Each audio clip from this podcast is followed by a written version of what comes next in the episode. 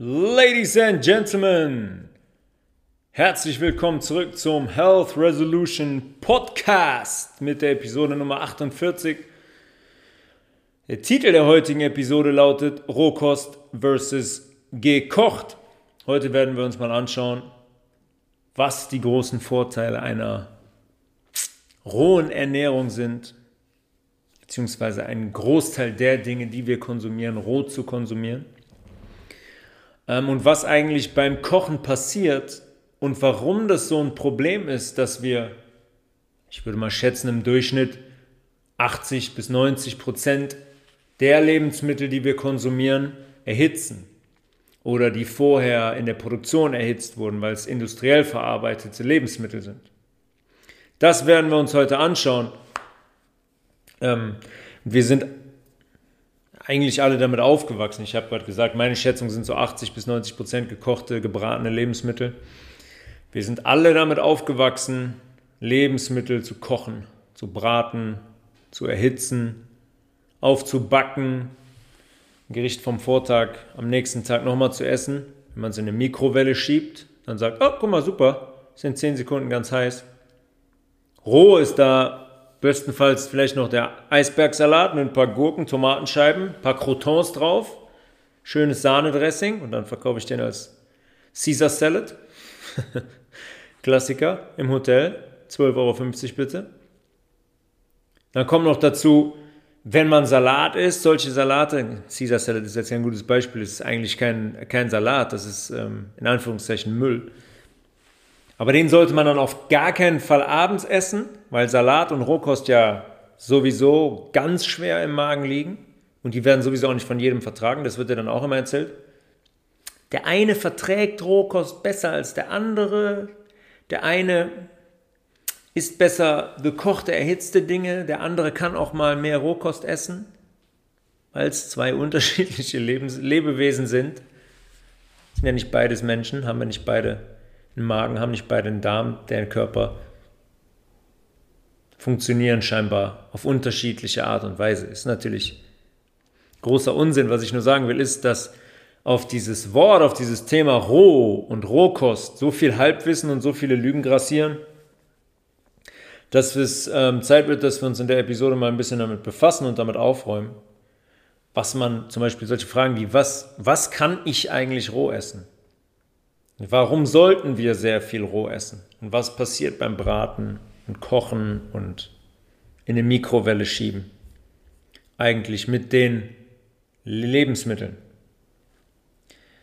Was bedeutet roh? Müssen wir uns als erstmal fragen. Roh heißt eigentlich nur im Zustand wie in der Natur gewachsen, beziehungsweise niemals über 41 Grad erhitzt.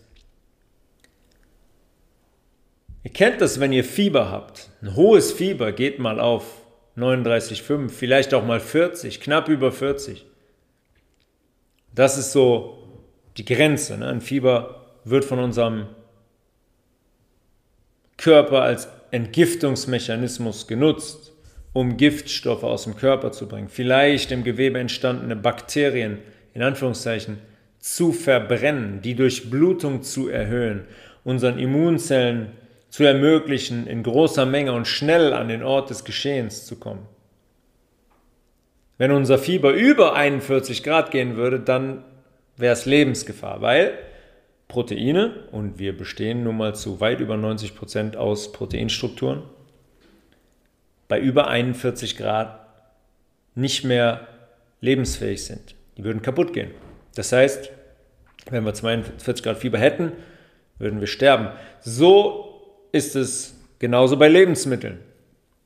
Wenn ich eine Paprika nehme und die bei 180 Grad in den Backofen schiebe, ist sie danach nicht mehr roh, weil die Strukturen ab einer Temperatur von 42 Grad kaputt gegangen sind. Das ist der Begriff von roh. Alles, was aus dem Garten kommt, Zucchini, Gurke, Tomate, Paprika, Fenchel, alles, was wir roh essen, ist natürlich roh. Das zählt aber auch für Dinge, die wir nicht über 41 Grad erhitzen. Natürlich nicht für Pommes, die wir im Supermarkt kaufen. 1, 2, 3 Fritz aus der Tiefkühltruhe. Die sind von Haus aus schon ein Industrieprodukt und haben nichts mit Rot zu tun. Was in den letzten Jahren auch immer wieder passiert ist, ist, dass dieser Begriff roh mit sehr vielen negativen Konnotationen versehen wurde. Meiner Meinung nach. Ich höre immer wieder, ich habe davon schon mal gesprochen, roh in der Schwangerschaft zum Beispiel. Ganz gefährlich. Ne? Salat in der Schwangerschaft, uh, auf gar keinen Fall essen. Wird Frauen immer wieder geraten, schwangeren Frauen. Könnten seltene Bakterien drauf sein, die dich vergiften und vor große Probleme stellen. Natürlich auch großer, großer Quatsch.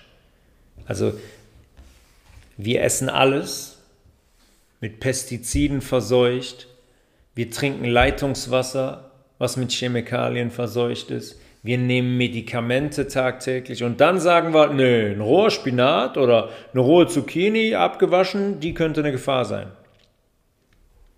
Kompletter Quatsch. Das schon mal gesagt, in der Schwangerschaft gelten die Regeln, die sowieso immer gelten. Eine basische Ernährung.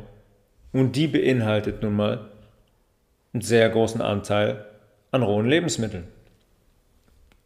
Insbesondere sehr viele dunkelgrüne Lebensmittel, weil die es sind, die sehr stark Basen bilden in unserem Körper.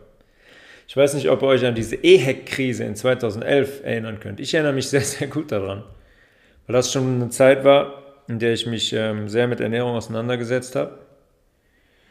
Und dann war es so, 2011, ich glaube Mai, Juni, Juli 2011, da gab es auf einmal ein vermehrtes Auftreten von sogenannten EHEC-Fällen. EHEC bedeutet enterohämorrhagisches Escherichia coli. Escherichia coli ist ein Bakterium. Enterohämorrhagisch heißt, entero ist immer der Magen-Darm-Trakt. Hämorrhagisch heißt Blutung. Das ist etwas, was Darmblutungen ausgelöst hat. Unter anderem. Dann wusste man nicht, woher das kommt und ist am Ende auf Sprossen gekommen, auf Radieschensprossen, Linsensprossen, Brokkolisprossen, was man halt alles, woraus man halt alles Sprossen ziehen kann.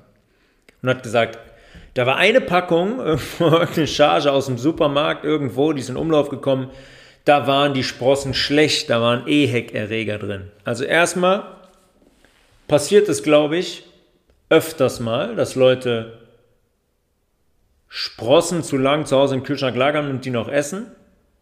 Kann es mitunter zu Durchfall kommen, vielleicht auch Erbrechen. Dass da drin ein EHEC-Bakterium entsteht, das dann dafür sorgt, dass großflächig in Deutschland mehrere Fälle auftreten, das halte ich für sehr unwahrscheinlich. Worauf ich hinaus will, ist, dass man auf die Sprossen gekommen ist, ist natürlich kein Zufall, weil Sprossen vielleicht das hochwertigste rohe Lebensmittel sind und absolut mit Gesundheit einhergehen. Wir sollten Sprossen öfters in der Woche essen. Die sind so reich an sekundären Pflanzenstoffen, an Antioxidantien, an Mineralstoffen, an Mikronährstoffen. Weil wenn diese kleine Radieschensaat aufgeht und anfängt zu wachsen, ihr ganzes Potenzial entfaltet. Für mich war das damals schon so, ich gesagt, okay, man hat sich jetzt die Sprossen rausgesucht. Und ich wette, dass danach, in der Zeit danach, sehr, sehr viele Leute keine Sprossen mehr gekauft haben. Ganz, ganz sicher. Aber der Zusammenhang kann ein ganz anderer sein. Es gibt mehrere Möglichkeiten, Lebensmittel zu kontaminieren, uns punktuell zu vergiften, um dann so eine EHEC-Krise daraus zu machen und die auf, Rossen, äh, auf Sprossen zu schieben. Der, der, der Klassiker bei Rohkost ist eigentlich immer die rote Beete. Immer wenn ich Leuten sage, ähm, ja, natürlich, rote Beete kannst du reiben und roh im Salat essen. Salat essen. Da gucken die Leute mich an wie, wie ein Auto. Weil die meisten Leute immer nur noch, oder immer noch, nur diese sauer vergorene, abgepackte, gekochte rote Beete aus dem Rewe kennen. Werdet ihr auch kennen, in diesem, dieser Plastikverpackung. Das ist so ein Lebensmittel. Die wird gekocht, die wird sauer vergoren und dann ist die eigentlich basische rote Beete, wenn wir sie roh essen würden, ist auf einmal nicht mehr basisch, sondern das genaue Gegenteil. Aber die meisten Menschen haben das gar nicht auf dem Schirm, dass wir rote Beete roh essen können. Total ein Gemüse, was in Deutschland wächst ohne Ende. Ohne Ende. Sehr häufig über das Jahr verteilt. Wir kennen das aber Wir kennen uns mit den Dingen, die bei uns wachsen, selber überhaupt gar nicht aus. Das ist absurd. Das ist absurd. Aber natürlich, klar, rote Beete sollte roh gegessen werden. Auf jeden Fall. Wenn die Menschen dann im Supermarkt sind, liegt da, liegt da die abgepackte rote Beete und wahrscheinlich würden die die rote Beete, wie sie da roh liegt, gar nicht erkennen. Das ist bei ganz vielen anderen Gemüsen auch so. Knollensellerie, Pastinake, Petersilienwurzel. Dann gibt es noch ein paar andere. Aber ähm, ja, geht mal mit jemandem in, in, in den Biomarkt und nimmt eine Pastinake und fragt, was ist das? Oder ein Knollensellerie. Oder Topinambur oder Schwarzwurzel oder ein Würsing oder ein Kohl. Da sind wir solche Nupsis, wir haben gar keine Ahnung. Also wir wissen nicht mal, wie das Gemüse im rohen Zustand aussieht und wie das wächst. Das ist komplett verrückt. Betrachten wir also diese ganze Sache mal, das Thema Rohkost, von der wichtigsten Seite aus, vom wichtigsten Thema aus. Und das ist und bleibt der Säurebasenhaushalt. Was ist der Säurebasenhaushalt? Wir haben, ich glaube, ich habe in fast jeder, jeder Folge darüber gesprochen. Ähm, es gibt Lebensmittel, die wir konsumieren, die in unserem Körper Basen hinterlassen. Und es gibt Lebensmittel, die wir konsumieren, die in unserem Körper Säuren hinterlassen. Ja, zum Beispiel isolierter Zucker, ein Glas Cola, Säure ohne Ende in unserem Körper. Größtenteils Essigsäure. Essen wir ein Stück Fleisch, Säure ohne Ende in unserem Körper, gerade in unserem Darm, Schwefelsäure und Buttersäure. Sehr, sehr aggressive Säuren, die wir nicht in unserem Körper haben wollen. Ich habe auch schon darüber gesprochen, dass hm, der pH-Wert von einem Gemüse daran hängt, wie die Ladung ist, die elektrische Ladung in dem Sellerie zum Beispiel, in dem Stangensellerie. Habe ich eine große Menge an negativ geladenen Ionen in dem Sellerie, habe ich einen Sellerie, der sehr, sehr stark basenbildend ist. Habe ich sehr viele positiv geladene Ionen, habe ich ein Lebensmittel, was sehr sauer ist. Lebensmittel in Anführungszeichen, weil isolierter Zucker und Cola und Chips und Fertignahrung aus, aus dem Tiefkühler sind halt eigentlich keine Lebensmittel. Weswegen sie so stark säurebildend sind. Alkohol ist auch kein Lebensmittel, Zigarette ist auch kein Lebensmittel. Nehmen wir also jetzt mal einen Sellerie, ein stark basenbildendes Gemüse, hat einen pH-Wert von ca. 9 Das ist ähm, sehr hoch, sehr stark basenbildend. Wenn wir den Sellerie roh essen, als Stange, einfach so, abends auf der Couch, wie so ein Hase, vielleicht mit einem kleinen Dip oder geschnitten im Salat, kann der immer sein komplettes basisches Potenzial im Körper entfalten. Wenn wir ihn Hitze aussetzen, wenn wir den braten oder kochen, ich meine, es gibt Ich weiß nicht, was Menschen alles machen. Also Sellerie braten, ja, kochen habe ich, gibt es bestimmt auch, gibt es bestimmt auch. Es gibt nichts, was es nicht gibt. Auf jeden Fall zerstören wir dann sein Potenzial. Wir zerstören seine Ladung, wir zerstören diese Elektronen. Die negativ geladenen Ionen werden zerstört unter Hitze. Die Dinge, die dafür sorgen, dass er so stark basenbildend ist, diese Dinge werden zerstört. Das heißt, der büßt seinen pH-Wert von 9, wird er einbüßen. Ja, wenn ich den Sellerie geschnitten eine Viertelstunde in, in der Pfanne anbrate, wird der sein Potenzial abbauen. Der wird nicht mehr so stark basenbildend sein. Ja, wenn ich den sanft anbrate, 10 Minuten, dann wird er immer noch basenbildend sein. Aber niemals mehr so wie im rohen Zustand. Ganz einfach gesagt, Hitze zerstört basenbildende Gemüse. Wie gesagt, sanft anbraten ist ein Unterschied als auf Stufe 9 eine Viertelstunde. Oder in Wasser kochen. Aber der verliert dann, das Gemüse verliert dann sein, sein elektrisches Potenzial. Und immer wieder daran erinnern, wir sind elektrische Wesen. Wir hängen ab von Ladung. Deswegen sind diese stark basenbildenden Gemüse sind so geladen. Ja, die sind negativ geladen größtenteils die Ionen in diesem, in diesem Gemüse, weil sie in unserem Körper dann stark Basen bilden. Wir sind davon abhängig. Von Vibration, von Frequenz. Ja? Erinnert euch an das Nervensystem. Unser komplettes Nervensystem ist ein elektrisches System. Jede Übertragung von Befehlen in unserem Körper funktioniert elektrisch. Wenn wir Magnesium aufnehmen wollen, Magnesium aus der Blutbahn ins Gewebe geht, in den Zwischenzellraum und dann in die Zelle, passiert das basierend auf elektrischen Abläufen. Wir haben, glaube ich, noch nicht darüber gesprochen. Da gibt es die sogenannte Natrium-Kalium-Pumpe. Können wir mal kurz darüber sprechen. Stellt euch zwei Zellen vor, dazwischen ist der Zwischenzellraum, über den wir schon oft gesprochen haben, im äh, Bezug auf den Säurebasenhaushalt. In dem Zwischenzellraum haben wir eine sehr hohe Konzentration an Natrium. Sehr, sehr, wichtiges, sehr, sehr wichtiger Mineralstoff. In der Zelle, wo das Magnesium rein will, ist eine sehr hohe Konzentration an Kalium. Damit jetzt das Magnesium aus dem Zwischenzellraum in die Zelle kann, wird diese Ladung gewechselt.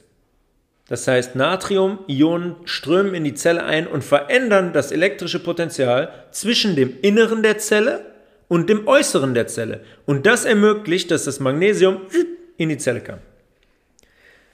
Wir hängen immer von diesen Potenzialen ab und deswegen ist es auch so wichtig, deswegen ist der Säurebasenhaushalt auch so wichtig, deswegen ist es so wichtig, basenbildende Lebensmittel zu konsumieren, damit diese Abläufe gewährleistet sind und funktionieren. Bei 90% der Menschen funktionieren die heute aber gar nicht mehr. 0,0. Weil wir uns so schlecht und so sauer ernähren. Es ist immer so, dass ein Lebensmittel,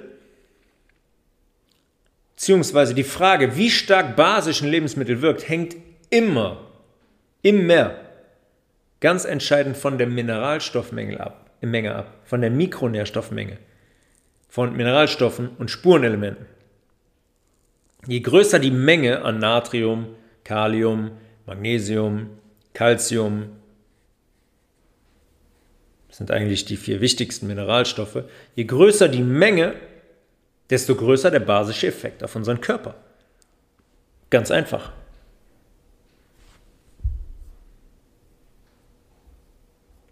Das sind also nicht nur den negativ geladenen basenbildenden Ionen in dem Sellerie, denen wir das Potenzial rauben, die, die wir zerstören mit Erhitzung. Auch unsere äh, Mikronährstoffe, die Mineralstoffe haben dann ein Problem, wenn wir 20 Minuten lang braten oder eine halbe Stunde lang kochen. Die Empfind bei den Mineralstoffen ist es so, dass die Empfindlichkeit gegenüber Hitze bei jedem Mineralstoff unterschiedlich ist. Calcium zum Beispiel ist ein Mineralstoff, der in sehr, sehr großer Menge vorkommt in unserem Körper, der eine sehr große Rolle spielt. Da ist die Hitzeempfindlichkeit zum Beispiel weitaus geringer als bei Eisen zum Beispiel. Eisen ist jetzt ein Spurenelement, ist kein Mineralstoff. Der Unterschied zwischen Mineralstoff und Spurenelement ist übrigens nur die, ähm, das Vorkommen, die Dichte pro Kilogramm Körpergewicht. Deswegen heißen die einen Mineralstoff, weil sie viel, viel öfter vorkommen im Körper, und die anderen Spurenelemente wie Phosphor und Jod und Eisen, weil sie weniger vorkommen. Aber das Calcium ist weniger hitzeempfindlich als Eisen. Eisen reagiert total allergisch auf Hitze und wird in ganz großem Maß zerstört. Ganz, ganz viele Menschen, die immer kommen, ja, ich habe Eisenmangel, ja, ich habe Eisenmangel, ja, ich habe Eisenmangel. Hat einmal damit zu tun, weil die Blutuntersuchungen großer Unsinn sind.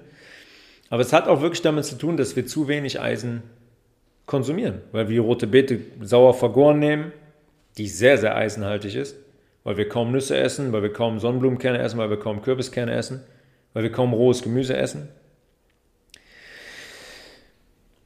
In der Studie von 1936, die habe ich gefunden, ist total geil. 1936 an der Oregon State University, ähm, da ist eine Frau hingegangen und hat die Kalziumverluste gemessen, wenn man Grünkohl kocht. Das ist interessant. 1936 Grünkohl. Ich kann mich erinnern, vor einigen Jahren kam dieser Grünkohl-Boom aus den USA wieder nach Deutschland. Und in Deutschland ist es eigentlich immer noch nicht so, dass die Leute sagen, ja, gib mir Grünkohl. In den USA sind die Leute komplett verrückt danach. Ah, zu Recht auch. Aber 1936 war das wohl schon Thema. Das ist so, dass ähm, die Frau diese Studie an Grünkohl durchgeführt hat. War man vielleicht noch ein bisschen gesünder unterwegs. Mary Bert Bertram hieß die Frau. Die hat damals herausgefunden, dass die Hitze des Kochens das Kalzium zerstört. Und wie viel Kalzium zerstört wurde, das war abhängig von der 1 benutzten Wassermenge und 2 der Kochzeit. Wenig Wasser und kurze Kochzeit, 15 Minuten war kurze Kochzeit, führten zu dem geringsten Verlust. Der lag so bei 15 bis 24 Prozent. Im Mittel also so, sagen wir mal 20 Prozent. Bei 20 Minuten Kochzeit lag der Kalziumverlust des Grünkohls schon bei 39 bis 54 Prozent, was ungefähr 46 Prozent im Mittel sind. 46 Prozent bei 20 Minuten. Wenn wir jetzt Omas Eintopf nehmen von früher, Grünkohl mit Pinkel, gibt es hier immer im Niederrhein, Grünkohl, 27 Stunden gekocht und dann so eine, so eine Mettwurst da drin. Wenn wir den Omas Eintopf nehmen mit einer Einkochzeit von nicht 27 Stunden, aber zwei Stunden, dann können wir sagen, okay, Calcium, können wir eine Beerdigung machen, weil Calcium wird da nicht mehr drin sein. Komplett zerstört. Ende. Konsumieren ein totes Lebensmittel. Der Grünkohl, der eigentlich so ein Superfood ist, der so, wow, so eine breite Bandbreite an Inhaltsstoffen und Mikronährstoffen hat, der ist jetzt mal tot, atmet nicht mehr, kein Potenzial mehr drin. Und da wird auch schnell klar, wo das Problem liegt. Erstens ernähren wir uns logischerweise viel zu sauer, das wissen wir schon. Und die Lebensmittel, die eigentlich stark basenbildend sind, wie zum Beispiel der Grünkohl, die werden gekocht und denen wird komplett der Mineralstoffgehalt und die basische Wirkung entzogen. Und nicht nur denen, weil wir essen das am Ende. Wir entziehen uns selbst die Mineralstoffe. Und wir entziehen uns selbst der basischen Wirkung. Unser Körper muss diese, da haben wir auch schon drüber gesprochen, diese Ionen, diese negativ geladenen, das basische Potenzial dann nämlich selber herstellen, selber heranziehen. wir wissen das, wir haben darüber gesprochen, wie, wie Säuren gepuffert werden müssen aus unseren eigenen Mineralstoffdepots im Muskel, in der Leber, im Knochen. Immer im Hinterkopf behalten. Immer im Hinterkopf behalten. Wenn wir Grünkohl nehmen, ja, Calcium jetzt zum Beispiel, ist nach den zwei Stunden tot. Und der Calciumgehalt im Grünkohl liegt bei 100 Gramm Grünkohl bei ungefähr 150 Milligramm Calcium. Das ist deutlich höher als der der Milch, wo immer alle sagen, Osteoporose, deine Knochen, und da sagt der Arzt, ja, trink Milch, trink Milch, trink Milch. Haben wir darüber gesprochen, bewirkt das genaue Gegenteil. Das ist ganz, ganz großer Unsinn. Aber nur mal auf den Calciumgehalt bezogen, weswegen der Arzt das sagt, Calcium baut die Knochen auf, ist es beim Grünkohl so, dass er mit 150 Milligramm einen extrem hohen Wert hat. Und deswegen sollten wir den logischerweise roh konsumieren und nicht eine halbe, dreiviertel Stunde oder eine Stunde gekocht und als Eintopf gegessen. Jetzt, die Hitzeempfindlichkeit betrifft nicht nur Mikronährstoffe, Mineralstoffe, Spurenelemente, sondern genauso Vitamine, die eigentlich auch Mikronährstoffe sind. Ähm, zum Beispiel ist Vitamin C. Vitamin C kennt jeder als Antioxidant. Antioxidant haben wir schon öfters so gesprochen. Zellschutz vor freien Radikalen. Vitamin C ist ein wasserlösliches Vitamin und ähm, wird durch Hitze unglaublich schnell zerstört. Grünkohl, Brokkoli, Rotkohl, Petersilie, grüne Paprika. Allesamt ohne Ende Vitamin C drin. Ähm, und jetzt stellen wir uns mal die Frage, okay, wer isst diese Lebensmittel wirklich regelmäßig roh? 5 von 100 vielleicht? Ja, wir gehen immer hin und erhitzen, erhitzen Dinge und nehmen uns selber komplett die Mikronährstoffe weg, die wir heutzutage aber sowas von bitter nötig hätten. Und der Mikronährstoffmangel, der heute vorherrscht, in so vielen Körpern ist der Hauptgrund dafür ist, dass wir das Gemüse, das die Natur uns eigentlich in einem hohen natürlichen Zustand schenkt, so nicht mehr essen. Ja, wenn man dann mal Gemüse am besten kaufen aus dem Biomarkt, wo kein Glyphosat oder irgendwelche anderen giftigen Spritzmittel dran sind. Wir essen die nicht mehr in diesem rohen natürlichen Zustand. Deswegen herrscht so ein krasser Mikronährstoffmangel. Als ein großer Grund. Und eigentlich ist die Faustregel, dass kein Tag ohne einen Salat, und zwar einen richtigen Salat, mit einer ordentlichen Menge an rohem Gemüse vergehen sollte. Paprika, Zucchini, Fenchel, Gurke, Radieschen, rote Beete, you name it. Stangensellerie, Knollensellerie, Pastinake, Petersilienwurzel. Und als Basis dann Spinat, Rucola, Feldsalat, Grünkohl, äh, Radicchio, Rotkohl, Spitzkohl, Weißkohl. Diese Geschichten. Das müsste tagtäglich auf unserem Ernährungsplan stehen. Für, für jeden Menschen. Für jeden Menschen. Wir gehen hin und essen industriell verarbeitete Lebensmittel, trinken giftige Lebensmittel, Cola, Fanta, Sprite, Alkohol, fangen an zu rauchen, essen viel zu viele tierische Lebensmittel. Diese Mikronährstoffe, diese Lebenden mit einem Potenzial, das wir so dringend benötigen, sehen ganz viele Körper wochenlang nicht. Leider, wochenlang nicht. Eine andere Stoffgruppe, die gerade bei Rohkost sehr relevant ist und eigentlich auch ausschließlich in roher Nahrung vorkommt, wenn wir sie roh essen, sind Enzyme. Enzyme sind wie fast alles in unserem Körper Proteine, die wie Katalysatoren wirken, Beschleuniger. Beschleuniger von allen chemischen Reaktionen in unserem Körper. Von der Verdauung und Aufspaltung der Nahrung über die Aktivierung unseres Energiespeichers in unserem Muskel. Ja, das, dafür sorgt Magnesium, kommt in den Muskel und dann fangen die Enzyme an aufzuspalten und Energie bereitzustellen.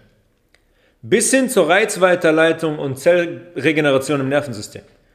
Alle Prozesse funktionieren nur mit enzymatischen Reaktionen. Man schätzt die Menge der Enzyme in unserem Körper auf 75.000 verschiedene. Und ohne die würde unser Stoffwechsel komplett zum Erliegen kommen. Unsere Körperfunktionen würden komplett zum Erliegen kommen. Wir würden sterben ohne Enzyme. Wir täten also relativ gut daran, die regelmäßig aufzunehmen. Enzyme werden aus, wie ich gesagt habe, das sind Proteine und Proteine werden gebildet von Peptiden und Peptide werden gebildet von Aminosäuren. Viele Aminosäuren bilden ein Peptid, viele Peptide bilden ein Protein. Dafür müssen wir natürlich essentielle Aminosäuren konsumieren. Essentielle Aminosäuren sind die, die wir nicht selber herstellen können, die wir mit Nahrung aufnehmen müssen. Zum Beispiel Hanfsamen, perfektes Profil, Rohkakao, Mandeln, Cashews, Hülsenfrüchte. In unserem Körper werden die Proteine, die wir abbauen, werden ja sekündlich Millionen von Proteinen auch abgebaut, werden ähm, wieder zu Aminosäuren auseinandergebaut, wenn die abgebaut werden, zu den einzelnen Puzzleteilchen in unserer Leber, damit wir die dann wieder zu Enzymen zusammenbauen können.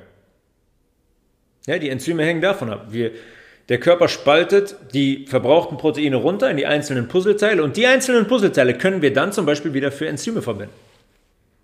Wäre also sehr gut, wenn die Leber sauber wäre, wenn die aktiv wäre und sich nicht täglich um Medikamente, Alkohol, Zucker und etwaige andere Gifte kümmern müsste. Leidet die Leber, leidet unter anderem auch unser Enzymaufbau. Alles ist verbunden. Jede Entscheidung, die wir treffen, hat eine ähm, Konsequenz auf körperlicher Ebene. Um auf die letzte Folge zurückzukommen, Trinke ich nicht genug Wasser, ist meine Zelle nicht gesund. Ist meine Zelle nicht gesund, können Enzyme da auch nicht so gut gebildet werden. Verglichen mit einer Zelle, die top mit Wasser versorgt ist. Jedes Fehlverhalten hat eine Auswirkung. Und das ist jetzt nur bezogen auf unsere Enzyme.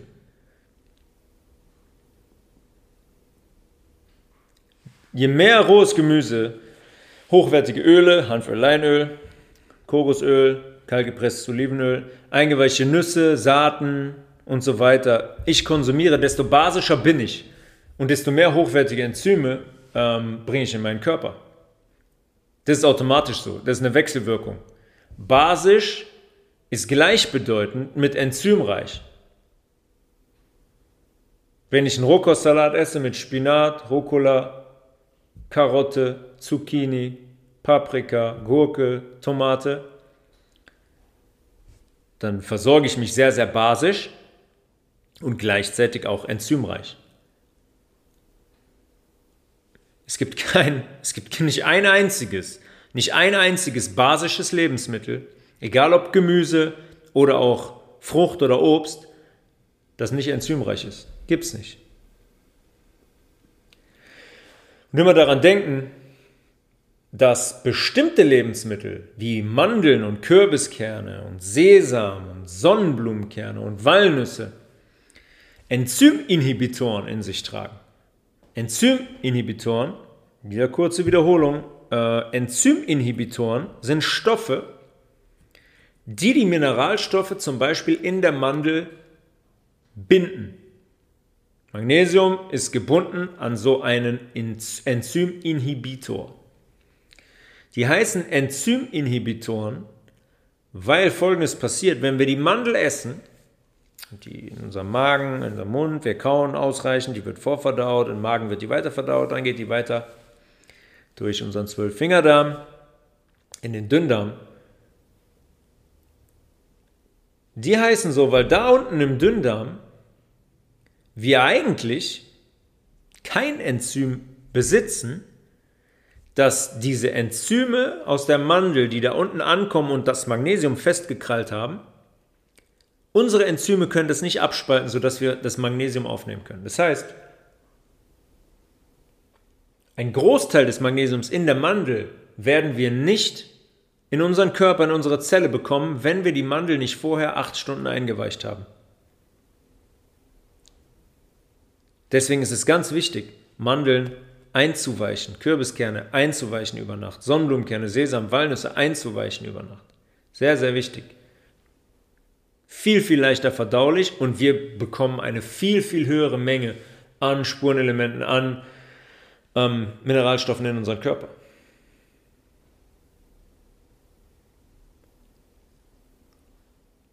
Rohkost heißt auch immer, in der öffentlichen Annahme schwer verdaulich. Das ist so ein Quatsch. Also wenn wir, wenn wir uns jetzt, wenn wenn wir uns das gerade angucken, was ich gerade gesagt habe, lebende Enzyme kommen nur in Rohkost vor. Nur in Rohkost oder in Obst und Früchten. Wie, wie soll dann, wie soll das Ganze schwer verdaulich sein? Es ist natürlich sehr wichtig zu kauen, zu kauen, zu kauen, zu kauen, gerade bei Rohkost. Weil, nehmt mal, nehmt mal den Stangensellerie, ich weiß nicht, ob ihr das schon mal gesehen habt, da sind Faserstoffe drin, da sind so ganz lange Fasern drin. In Blättern, in Spinat auch. Der besteht auch aus Zellen. Die Zellen müssen wir aufbrechen beim Kauen. Die dürfen wir nicht schlingen. Je besser wir kauen, desto mehr können wir von dem Lebensmittel, diesem rohen Gemüse profitieren. Aber wir müssen kauen. Sowas, ein Sellerie, der so viele Enzyme enthält, wenn wir ordentlich kauen, der ist alles andere als schwer verdaulich. Im Gegenteil, der kurbelt unsere Verdauung an. Der ernährt mit seinen Ballaststoffen unsere Schleimhaut im Darm, die sich nur von Ballaststoffen ernährt. Die bringt aktiv, bringt er, bringt der Sellerie Enzyme in unseren Körper, die dafür da sind, unsere Verdauungsprozesse anzukurbeln. Ja, das sind Überzeugungen, die irgendwo gepflanzt werden, die sich so lange halten, die einfach ein kompletter Quatsch sind. Übrigens beim Stück Fleisch ist es nicht anders mit dem Kauen. Eigentlich noch viel, viel mehr als bei einem Blatt Grünkohl. Wenn ich das Stück Fleisch schlinge, dann habe ich noch ein viel, viel, viel größeres Problem. Weil das totes Gewebe von einem fremden Lebewesen, Lebewesen ist. Mit der DNA von einem fremden Lebewesen. Mit Butter und Schwefelsäure im Darm. Daraus resultiert zwangsweise eine Übersäuerung und entzündliche Prozesse. Und wenn ich das nicht richtig, richtig, richtig, richtig gekaut habe und Fleisch zum Beispiel schlinge, kommen diese großen Fetzen und Stücke unten in unseren Darm und die überleben da sehr, sehr lange. und bieten die Nahrungsgrundlage für Bakterienkulturen, die wir da unten nicht haben wollen, bieten die Nahrungsgrundlage für Parasiten, die wir da unten nicht haben wollen, bieten die Nahrungsgrundlage zum Beispiel für Würmer. Ist nicht selten. Parasiten und Würmer in Därmen. In den heutigen Därmen kommt das sehr regelmäßig vor. Unser Ziel muss also sein, tagtäglich einen großen, großen Teil unserer Nahrung in Rohrform zu konsumieren. Ganz einfach, weil wir so am besten sicherstellen können, dass wir top mit Mikronährstoffen versorgt sind, mit Mineralstoffen, Spurenelementen, Enzymen, Vitaminen und so weiter. Die brauchen wir. Das sind wir. Das ist Lebensenergie. Das ist Spannung. Davon hängt unsere Gesundheit ab. Davon hängt jede einzelne Zelle in unserem Körper ab. Wir haben heute so viel Industrienahrung auf unserem Speiseplan. Dann kommt dazu, dass wir die Lebensmittel erhitzen. Jeglicher Form übrigens. Mikrowelle. Habe ich eben noch nichts zu gesagt. Ich habe früher auch eine Mikrowelle gehabt, unten im Keller. Unten im Keller gewohnt, in meinem Elternhaus. Stand die Mikrowelle nebenan im Raum. Habe ich auch manchmal noch in meinem, in meinem jugendlichen Alter, im jugendlichen Leichtsinn, ich hingegangen und habe die Dinge, zack, in die Mikrowelle, 20 Sekunden später war alles heiß. Die Mikrowelle, und ich habe letztens irgendwo noch, ich weiß nicht, ein Zeitungsartikel war da im Radio, ne, Mikrowelle ist, ist total schonend. Nee, das ist total schonend, weil das ja so schnell geht. ja, klar, weil das so schnell geht. Ähm, schaut euch mal eine Mikrowelle an wenn er das da reinstellt und wenn er die dann anmacht, passiert da irgendwas? Entwickelt, ist da irgendwie ein, ist da ein Grill drin oder ist da ein Umluft drin wie im Backofen? Wie wird das eigentlich so schnell halt, so, so schnell heiß? Wie funktioniert das? das wie von magischer Hand. Es hat Gandalf seine Hand drüber gehalten und zack, in 10 Sekunden ist das Ganze, ist die Lasagne vom Vortag wieder heiß. Das funktioniert über Wellen, über Frequenzen. Und wir haben da drüber in der Folge über Elektro, künstliche elektromagnetische Felder gesprochen. Und eine Mikrowelle operiert in, in Höhen, die nicht gerade förderlich sind für unsere Gesundheit.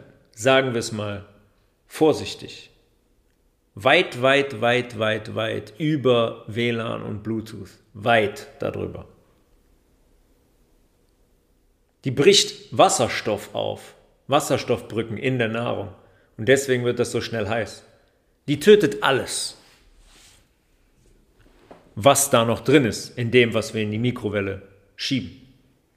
Wenn wir über elektrische Potenziale reden, wenn wir die Tür aufmachen, das Ding da rausholen, den Teller, können wir sicher sein, da ist kein elektrisches Potenzial mehr drin. Das ist komplett getötet. Also Mikrowelle, erstens würde ich mich von der Mikrowelle immer ganz weit entfernt halten, weil diese Strahlen sehr schädlich sind für unseren Körper. Und zweitens würde ich schon gar nichts essen, was ich in die Mikrowelle gestellt habe, um das warm zu machen.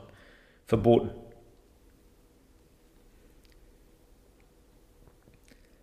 Wenn wir die Lebensmittel nicht in die Mikrowelle schieben oder nicht in den Backofen oder nicht in den Topf werfen oder in die Pfanne, dann gibt es ganz viele Menschen auch, die ähm, beim Edeka zur Tiefkühltruhe rennen und sagen, ja, guck mal hier, super abgepackt. Gemüse, Gemüsemischung, italienische Gemüsemischung, alles schön mundgerecht schon geschnitten, muss ich nur kaufen, muss ich bei mir zu Hause in den Tiefkühler legen, kann ich dann immer rausnehmen, Packung aufschneiden, zack, ein bisschen warm machen, kann ich das schon essen muss ich nichts schälen, muss ich nichts schnibbeln, muss ich schon gar nichts auch so im Ganzen einkaufen. Ne? Diese Zucchini und Möhre und Brokkoli hat schon jemand anders für mich geschnitten.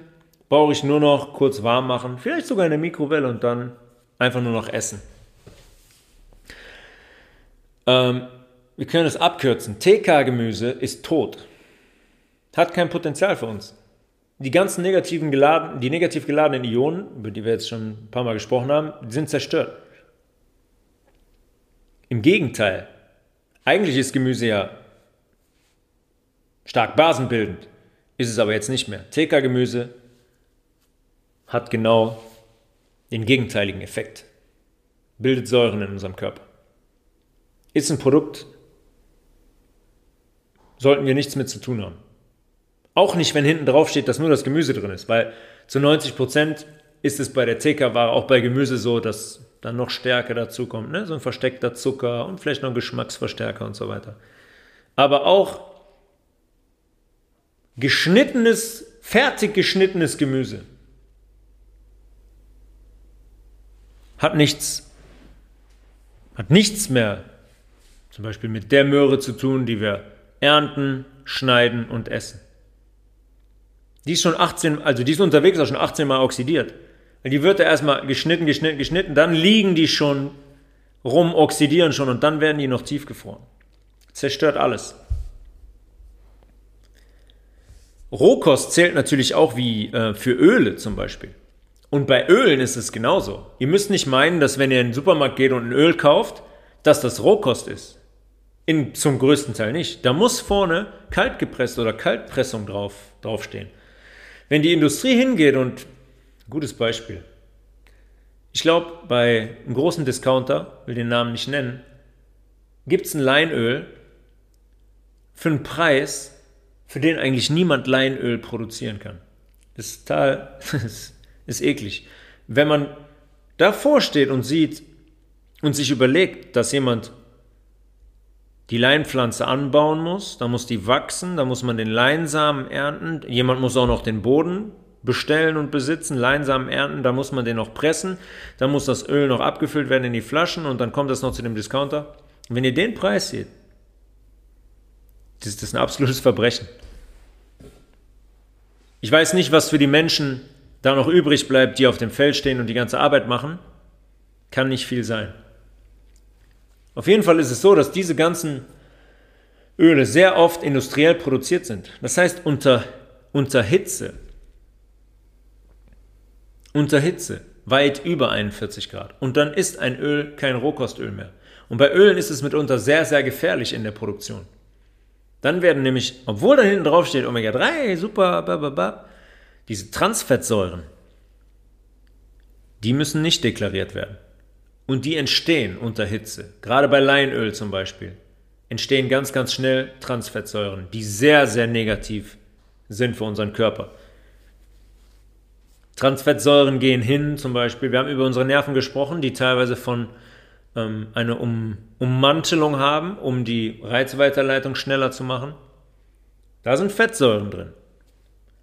Und wenn ich jetzt Transfette, Transfettsäuren konsumiere, die zum Beispiel entstehen unter Hitze, wenn ich es nicht ordnung, ordnungsgemäß lager, das Leinöl, zum Beispiel wenn ich es dem Sonnenlicht stark aussetze, entstehen diese Transfettsäuren und die Transfettsäuren, wenn die da eingebaut werden im Nerv, in der Ummantelung, dann wird der Nerv irgendwann starr und unbeweglich und dann wird es sehr, sehr ernst, dann entsteht eine dieser ernsten nervalen Erkrankungen, ob es Alzheimer ist oder Demenz oder MS.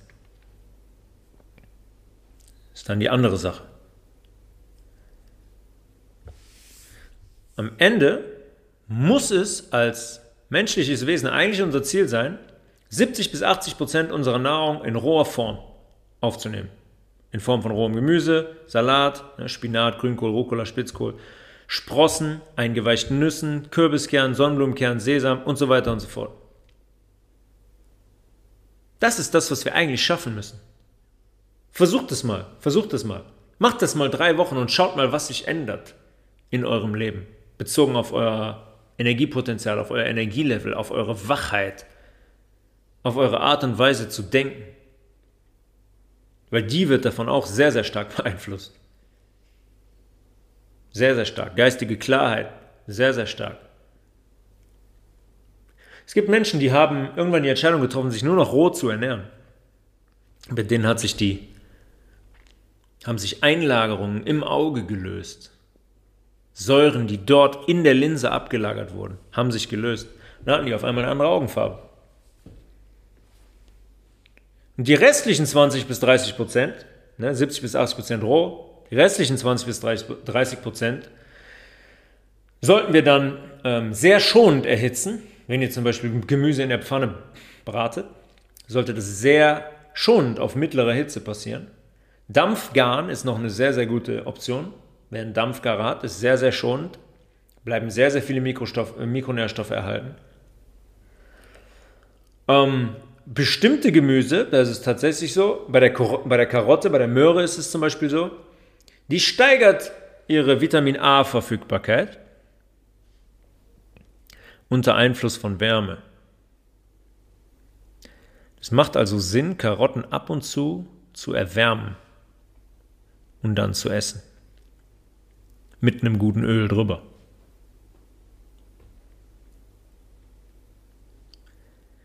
Insgesamt müssen wir einfach, wir müssen lernen, was natürliche Nahrung ist, was elektronenreiche Nahrung ist, was Nahrung ist mit einem Potenzial für uns, die ein Potenzial für uns bietet. Das wissen wir nicht mehr. Und das müsste unsere Basis sein der Ernährung. Damit würden, würden alle Volkskrankheiten verschwinden, weil wir automatisch basisch sind und perfekt versorgt sind. Gutes Thema zum Beispiel Arteriosklerose, ne? Herzinfarkt, Schlaganfall, sehr, sehr häufig. Habe ich öfters schon erklärt, wie es dazu kommt, wenn sich ein arterielles Gefäß verschließt. Wenn ich so einen Zustand habe und ich dann anfange roh zu essen, sage ich, löst sich dieser, dieser Verschluss, diese Arteriosklerose, löst sich ruckzuck auf. Weil der Körper dann nämlich hingeht mit diesen Mikronährstoffen, mit diesen Mineralstoffen, diesen vorher von ihm selbst geklebten, gebildeten Klebstoff abzubauen und auszuscheiden. Weil das eigentlich ein Zustand ist, den der Körper kreiert. Wenn ihr euch jetzt mal eine Arterie vorstellt, die hat links und rechts eine Wand und die bekommt durch die Ernährung, durch die schlechte Ernährung, übersäuernde Ernährung Risse. Die muss der Körper flicken. Der Körper hat aber nicht die notwendigen Rohstoffe und Bauteile, um es wieder zu flicken. Das heißt, der macht einen provisorischen Kit in Anführungszeichen und klebt die Stelle zu. Der geht in einen Kompensationsmodus. Das hat nichts anderes, das ist nichts anderes als eine Übersäuerung. Der versucht uns am Leben zu halten, weil normalerweise was passieren würde, ist, die Arterie reißt und wir können uns verabschieden. Das heißt, der klebt, klebt, klebt, damit unser Blut in der Blutbahn bleibt, damit es nicht im Gewebe versackt, damit der Riss nicht größer wird. Und wenn das passiert und wir dann auf einmal von Bier und Zucker und Fleisch und Käse und Herrentorte und was weiß ich nicht was weggehen zu einer 80% rohen Ernährung mit ganz strikt mit drei großen Salaten am Tag, mit Nüssen, Saaten, Ölen, ruckzuck wäre das Ding wieder weg. Ruckzuck wären die Blutbahnen wieder glatt und frei. Ja, das ist nur ein so ein Zusammenhang. Das kann man auf alles im Körper anwenden. Wir brauchen diese Basen im Körper, wir brauchen Mikronährstoffe, Mineralstoffe, Spurenelemente, Vitamine, Enzyme im Körper, damit wir funktionieren. Anders können wir nicht funktionieren. Industrienahrung hält uns nicht am Leben, die macht uns krank und vergiftet uns. Die hat in unserem Körper nichts verloren. Und deswegen ist es so wichtig, ganz regelmäßig rohe, rohes Gemüse zu essen, rohen Salat zu essen, Sprossen zu essen. Ich habe es jetzt schon ein paar Mal gesagt. Und, und so weiter und so weiter und so fort. Und man kann alles roh essen, nicht alles. Aubergine nicht roh essen bitte. Bohnen nicht roh essen bitte. Aber ansonsten Brokkoli, Blumenkohl, Zucchini, Gurke, Tomate, Stangensellerie, Knollensellerie, Pastinake, Petersilienwurzel, Möhre, Mangold. Das sind alles Dinge, die wir rote Beete, die wir roh konsumieren können, sollten und eigentlich müssen. Eigentlich müssen. Und man kann damit sehr leckere Dinge anstellen. Sehr, sehr leckere Dinge anstellen. In Salaten. Da ist man ja komplett grenzenlos eigentlich in der Zusammenstellung von Salaten, wie man was zusammenwirft. Ich kann nur jeden ermutigen, das mal auszuprobieren, wirklich. Das zu steigern und vielleicht mal eine ganze Woche lang nur roh zu machen. Nur von Rohkost zu leben und mal zu schauen, was passiert. Der Effekt ist wirklich beeindruckend. Tobias.levels at healthresolution.de für Fragen, Anregungen, für Anfragen ähm, einer Zusammenarbeit. Sehr, sehr gerne. www.maemae.de, mae.de ist ähm, die Website meines veganen Online-Shops. Da könnt ihr mit dem Gutscheincode Health Resolution zu 15% Rabatt Dinge bestellen. Wer Nahrungsergänzungsmittel bestellen möchte, bei waldkraft.bio auch mit dem Bestellcode Health Resolution. Bis dahin, wir hören uns wieder zu Episode Nummer 49 nächste Woche. Nächste Woche. Peace!